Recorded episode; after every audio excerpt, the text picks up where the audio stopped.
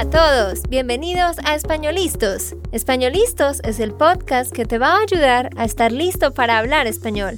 Españolistos te prepara para hablar español en cualquier lugar, a cualquier hora y en cualquier situación.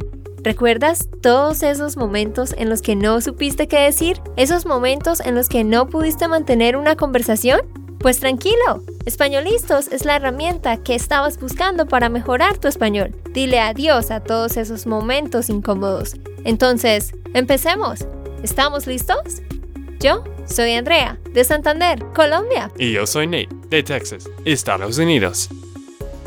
Este episodio, de hecho, va a ser un poco diferente a los otros. Hoy vamos a empezar con algo nuevo que sé que les va a gustar y es que vamos a estar escuchando entrevistas a nativos y al final yo les voy a hacer preguntas de comprensión a ustedes.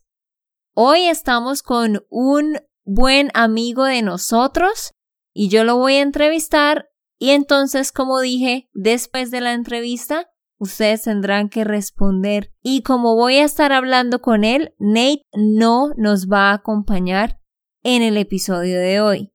¿Cierto, Nate? Sí, en este momento no tiene que escuchar mi mal acento. Nate va a estar con nosotros en el siguiente episodio. Así que ya sin más rodeos, vamos a empezar con la entrevista. Voy a dejar que mi amigo se presente. Hola a todos, mi nombre es Carlos González y soy un amigo de Yurani.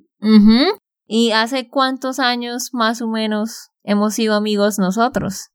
Yo creo que como unos siete años. Sí, ya casi siete años. Desde que empecé la universidad. No, seis años. Seis años. Seis años. Y bueno, he invitado a Carlos hoy porque él tiene una historia de vida muy interesante y me gustaría que ustedes la escuchen. Entonces, ya vamos a empezar. Ustedes tomen lápiz, lapicero, un papel para que tomen nota de lo que vamos a escuchar para las preguntas al final. Bueno, Carlos, ¿usted dónde nació? Yo nací en la ciudad de Barranca Bermeja, una ciudad que queda aquí en el departamento de Santander. En Colombia, obviamente. Sí, en Colombia. ¿Y en qué parte del país está situada Barranca Bermeja? Barranca Bermeja está situada a orillas del río Magdalena, que es uno de los ríos más grandes de Colombia, y es una ciudad que básicamente se mueve por la economía del petróleo. Ah, ajá, exactamente. Esta ciudad se mueve gracias al petróleo. ¿Y cómo es el clima en esta ciudad? Es un clima bastante, bastante caliente. Sí, muchísimo, ¿no? Sí. Casi como en Cartagena. Uf, tremendamente caliente. Y ese es el lugar donde naciste. ¿Cuánto tiempo viviste allá? Eh, viví más o menos unos tres años. ¿Los primeros tres años de tu vida? Sí, los primeros tres años. ¿Y para dónde se mudaron tus padres después? Mis padres se mudaron a vivir en el a una finca eh, aquí mismo en Santander porque había mucha violencia en esa época. Mm. Había muchos grupos armados en ese momento, entonces tuvimos que mudarnos hacia el campo. Ah, o sea, se fueron de la ciudad al campo. Sí, así es. Por causa de la violencia. Así es, sí. Tú tenías tres años, ¿no? Eh, sí, en ese momento yo tenía como unos tres años más o menos.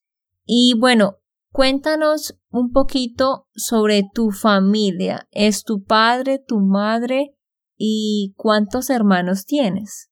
Sí, eh, bueno, mi padre y mi madre, eh, ellos no tuvieron la oportunidad de ir a, a una universidad. Ellos se educaron solamente la, la primera fase del, del estudio, la primaria. Tuvieron dos hombres y dos mujeres, o sea, cuatro hijos. Yo tengo tres hermanos. Mm. Y esto, y básicamente eh, así está conformada nuestra familia. Pero, ¿quién es el mayor o la mayor?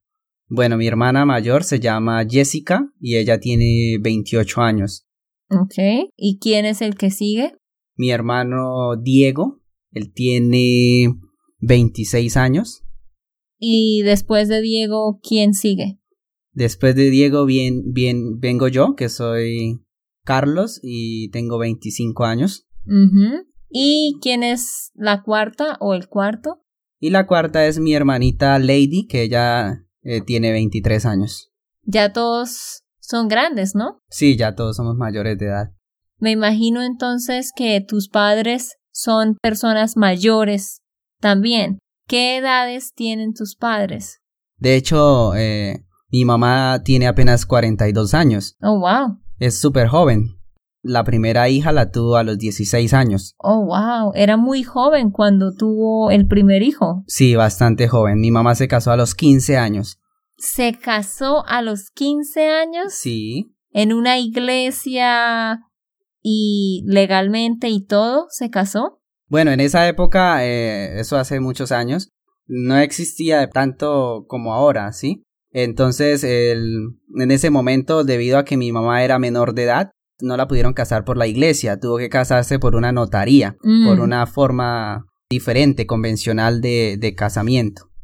Pero en una notaría igual fue un matrimonio legal. Sí, claro, sí, un matrimonio legal, Y entonces, registrado. ¿cuántos años tiene su papá? Mi papá sí tiene 50 años, a mí me parece que es joven, Claro. 50 años tiene. Y entonces su papá es ocho años mayor. No, su papá es cinco años mayor. No, más o menos como 8 o 9 años mayor. Espera, estoy haciendo Sí, mal las ocho- cuentas. Ocho años. Ocho años, Sí, ¿cierto? Sí, ocho años. Porque él tiene 50 y Mm. su mamá tiene 42. Sí, Claro, es ocho años mayor.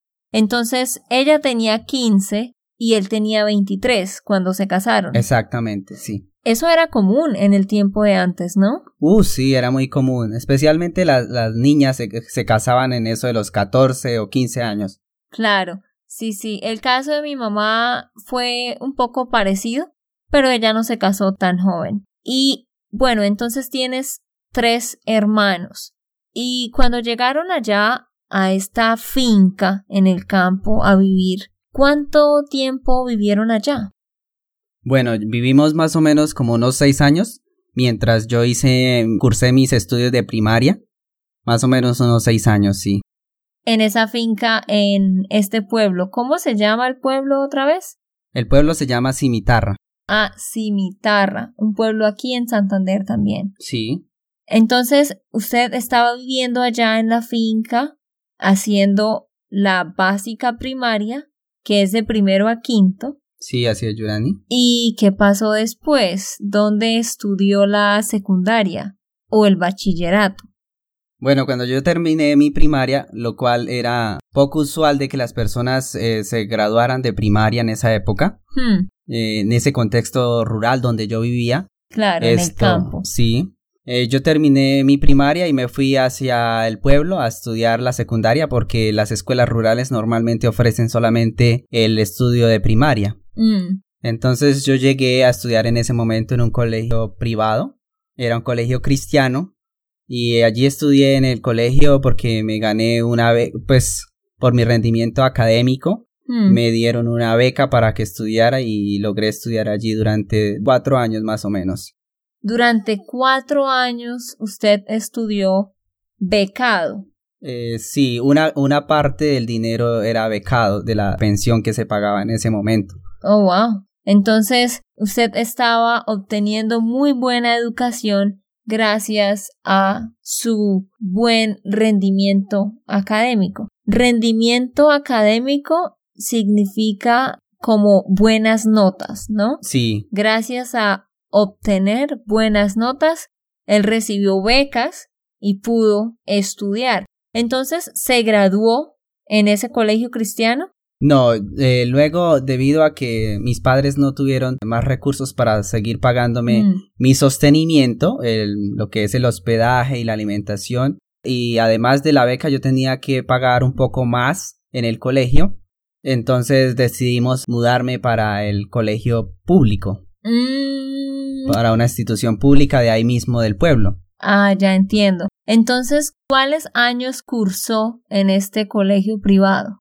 Yo estudié décimo y once, que son los últimos grados del bachillerato. En el colegio, perdón, décimo y once en el colegio público. Sí, así es. Ah, en el colegio público. No, pero yo me refería al colegio privado, los primeros años de bachillerato. Entonces fueron sexto, séptimo, octavo y noveno en el colegio privado. Y décimo y once en el colegio público. En el colegio público. Ah, ok. Entonces ya llegamos a la parte donde él termina el bachillerato o la secundaria. Y ahora vamos a hablar de la parte más interesante, ¿no, Carlos? Sí, sí, sí, ahí sigue la parte más, más emocionante. Que es cuando él decide venir a la ciudad a estudiar en la universidad. ¿Es común en estos pueblos que la gente salga para la ciudad y trate de hacer una carrera universitaria? Bueno, en ese momento cuando yo eh, estaba terminando mis estudios de secundaria era menos común ver que los estudiantes salieran. Normalmente los estudiantes terminan sus estudios de bachillerato y, y no, no consiguen ni empleo y viven con sus padres porque no es común que ellos salgan. Eso es algo muy común en los pueblos, que la gente estudia lo básico y se queda viviendo en el pueblo, trabajando en el campo o trabajando en empleos pequeños del pueblo, pero no intentan ver más allá. Entonces lo que les vamos a contar ahora es la historia de un joven que decidió salir para la ciudad. Carlos nos va a contar y yo admiro mucho esto porque él no tenía respaldo económico de sus padres o de una universidad o de alguien acá en la ciudad, ¿verdad, Carlos? Sí, así es. Eh, él tenía que venir y estudiar y trabajar. Entonces, cuéntenos un poco sobre eso. ¿Qué pasó después de que usted terminó el bachillerato?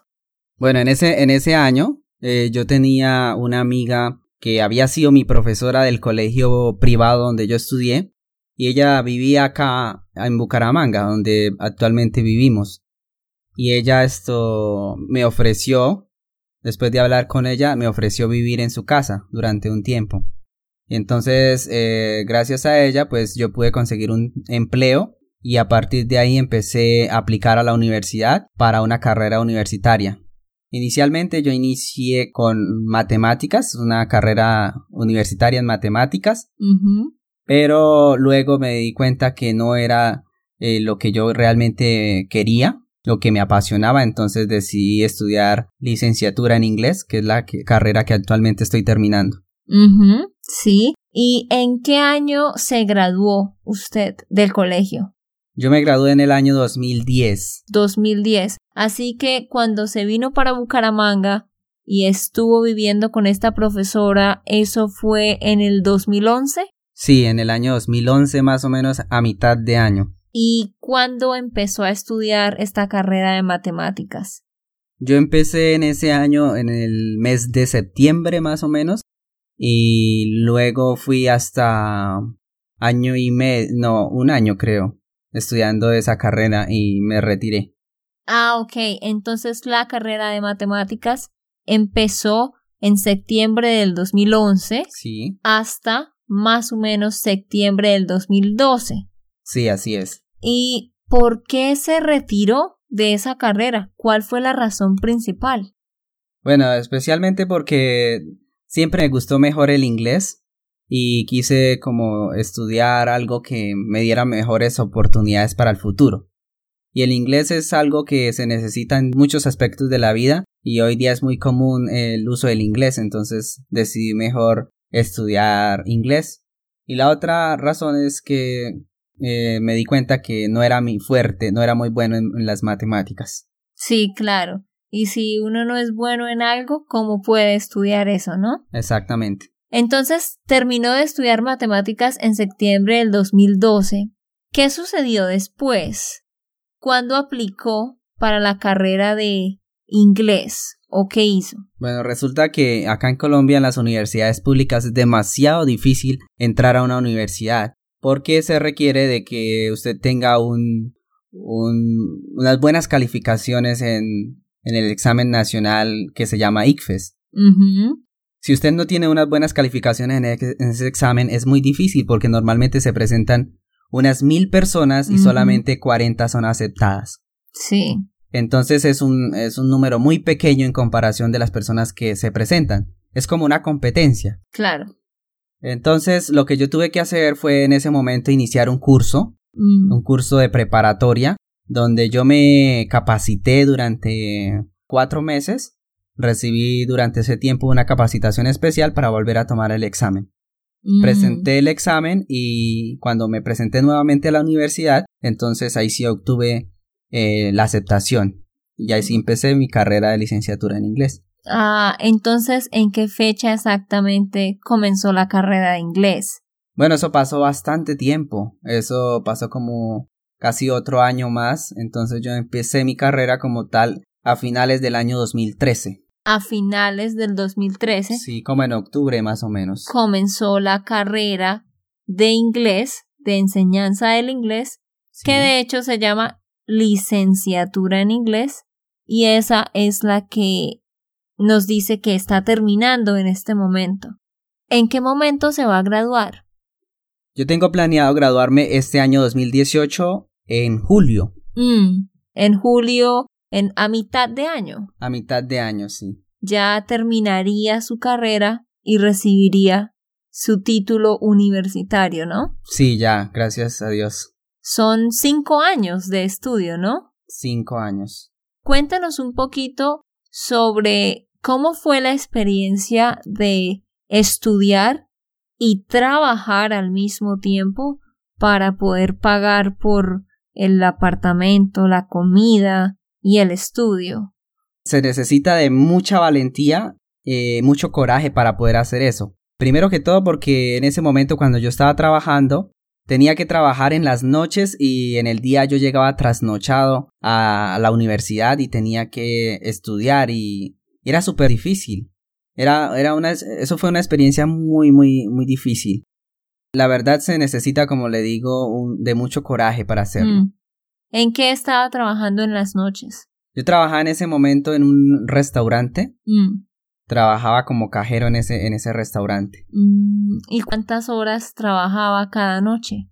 Eso trabajaba más o menos unas ocho, nueve horas más o menos. ¿Nueve horas? Sí. ¿Desde qué horas empezaba a trabajar? Yo empezaba desde cuatro de la tarde.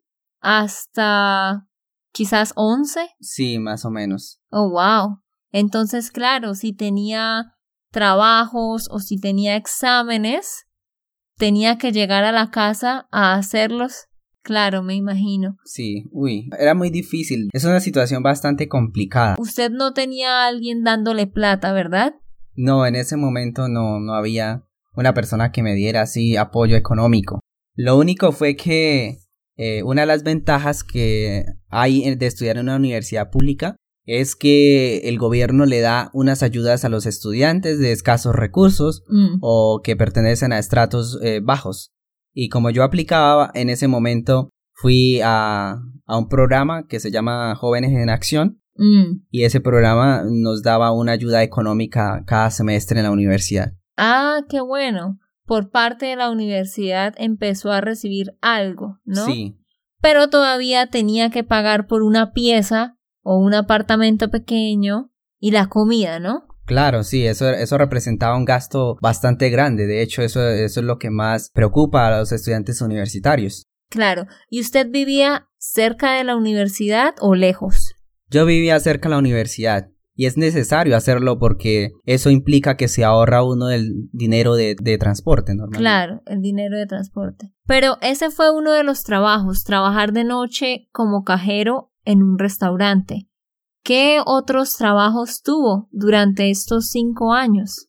Eh, de hecho, yo tuve varios trabajos, no solamente ese, ese trabajo. En ese momento, yo trabajé durante dos años, creo, en ese, en ese restaurante, pero luego me di cuenta que no era suficiente el dinero que ganaba. Entonces decidí ir a, a buscar otros empleos y llegué a tener dos trabajos al mismo tiempo. Oh, wow. Y trabajaba en diferentes restaurantes como mesero y eso implicaba pues gasto de tiempo y menos tiempo para estudiar. Claro. Y la otra cosa es que, como imaginarán, aquí en Colombia, pues es complicado. Si uno no tiene un título y trabaja en trabajos pues simples, por decirlo de alguna manera, O informales. o informales, mejor, trabajos que no requieren un título, la gente no le paga muy bien.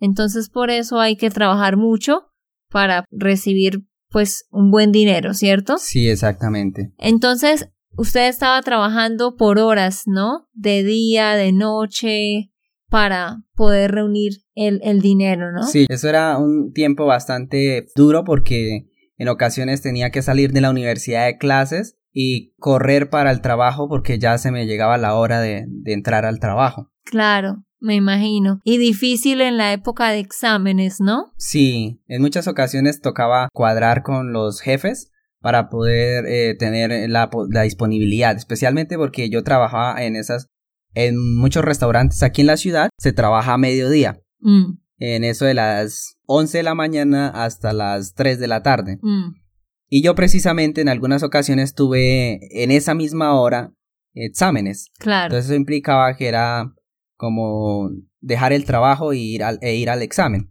Entonces Claro. yo tuve que hacerlo en varias ocasiones. Sí, me imagino. Pero, ¿cómo se siente hoy en día ya a punto de graduarse y mirar hacia atrás y ver todo lo que usted logró? Me siento muy satisfecho con lo que he logrado y creo que soy una inspiración o un ejemplo para muchos jóvenes de mi pueblo, quizás por temor no han logrado eh, tener un título universitario. Entonces yo creo que sí sería una inspiración para muchas de esas personas. Claro que sí. Y algo interesante de Carlos también es que por sus buenas notas, él logró hacer un intercambio con otra universidad aquí en el país, una universidad muy buena en la capital, y eso obviamente es algo que le da buenos créditos a él y de lo cual aprendió muchísimo.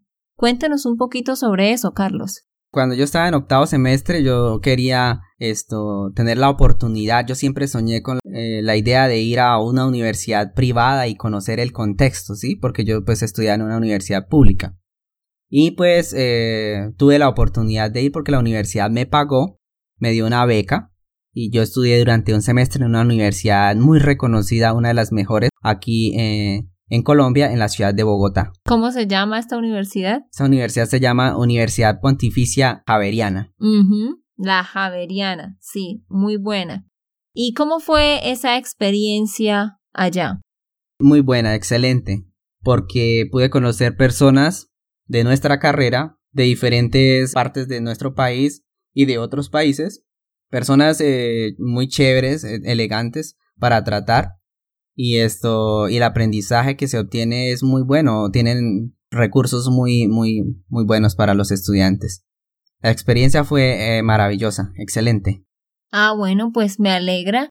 Y como ya dijimos, Carlos está a punto de graduarse. En unos meses ya se va a graduar. Solo le falta terminar su parte práctica y ya va a obtener su título.